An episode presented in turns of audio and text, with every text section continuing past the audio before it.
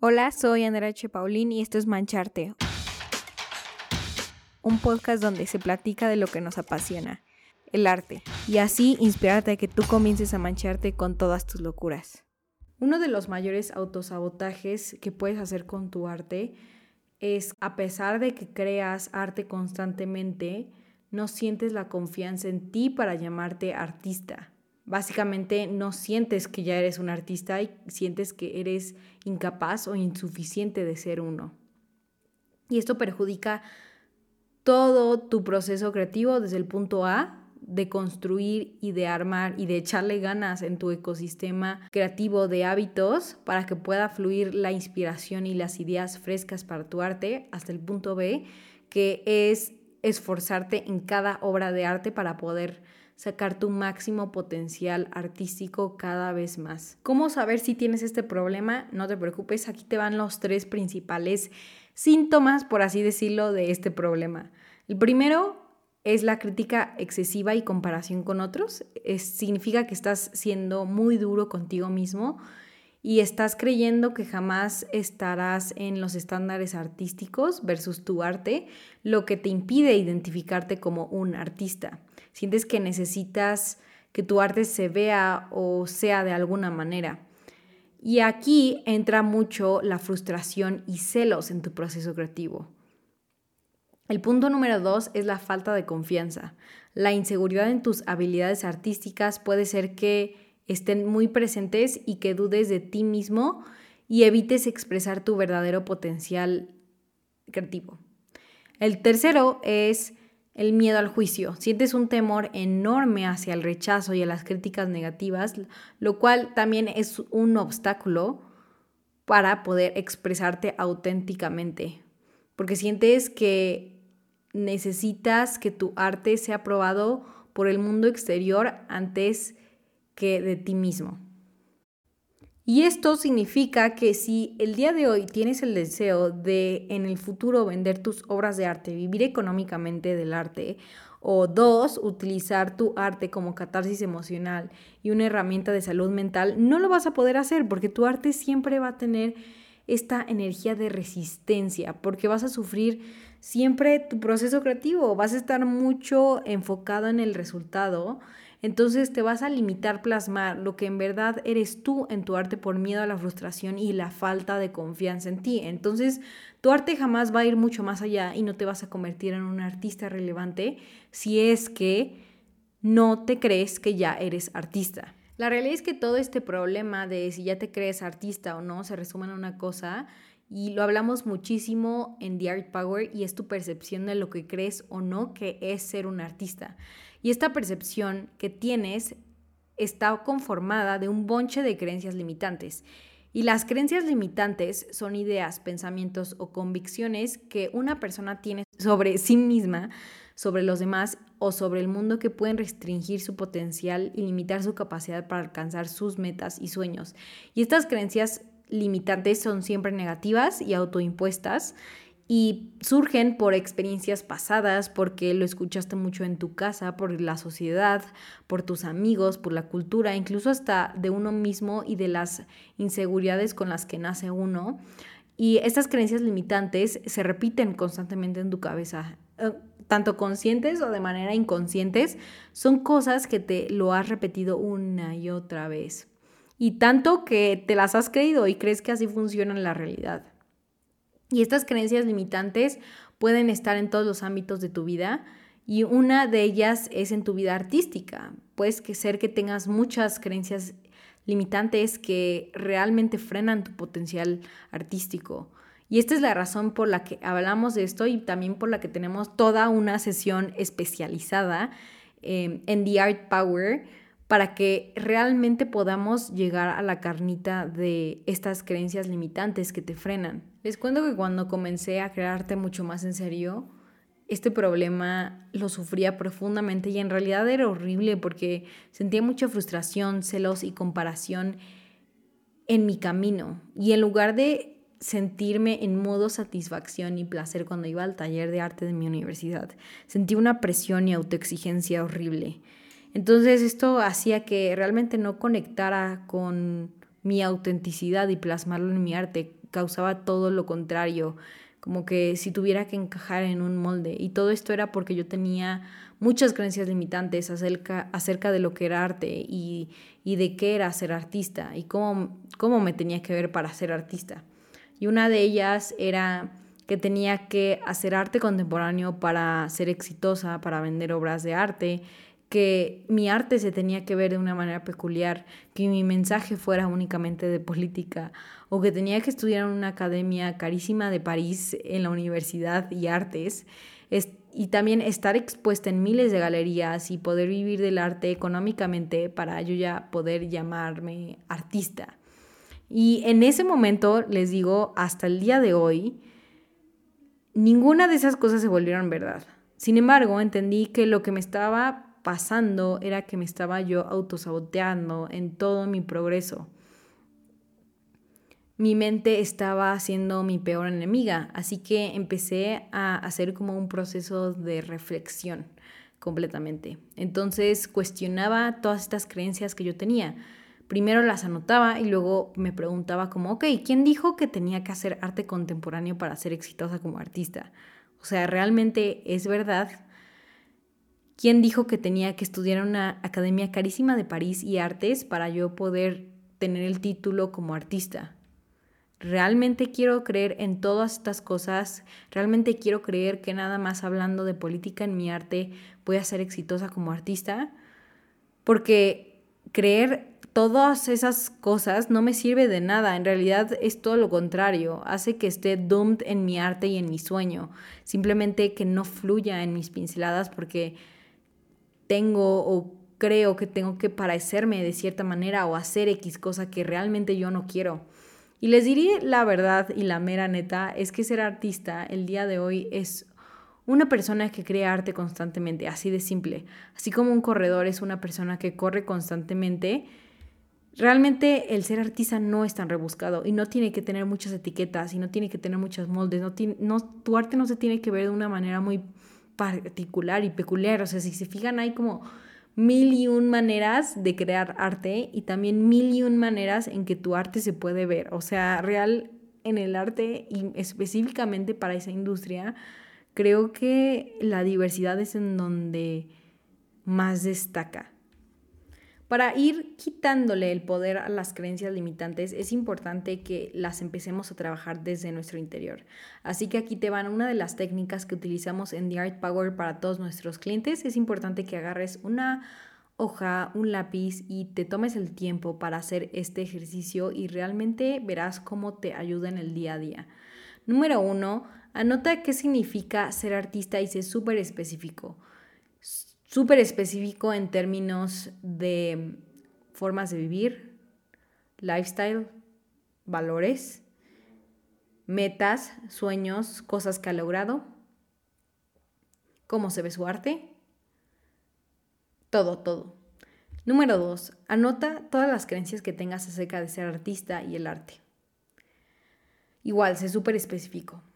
Número tres, cuestiona cada creencia que anotaste en el punto anterior y pregúntate, ¿creer esto es algo que me impulsa, que me expande o que me está frenando? Y si es algo que sientes que te expande, entonces, ok, es una creencia que te ayuda a estar impulsándote hacia tus sueños. Si es una creencia que sientes resistencia físicamente, entonces es de seguro y probablemente una creencia que te está limitando completamente.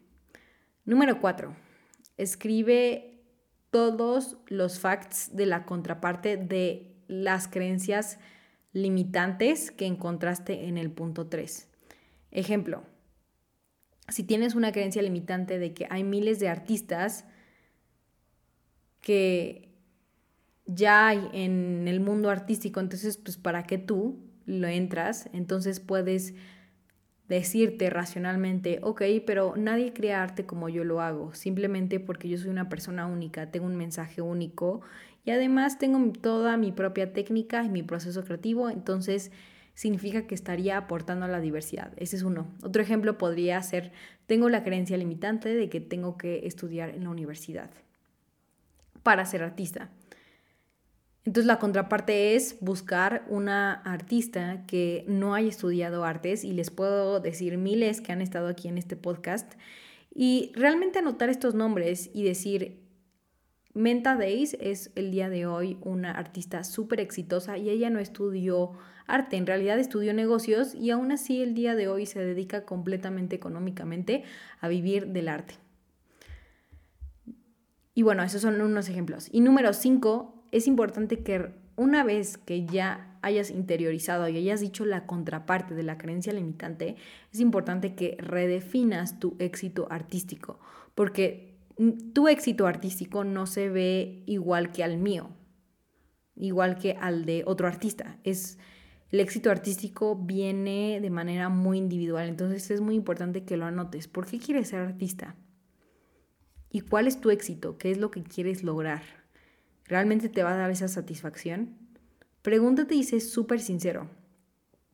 Y es muy importante que en este ejercicio seas muy, muy, muy consciente y también en el día a día acerca de los pensamientos que van surgiendo, acerca de cómo ves el arte y cómo es ser artista, si tú eres artista.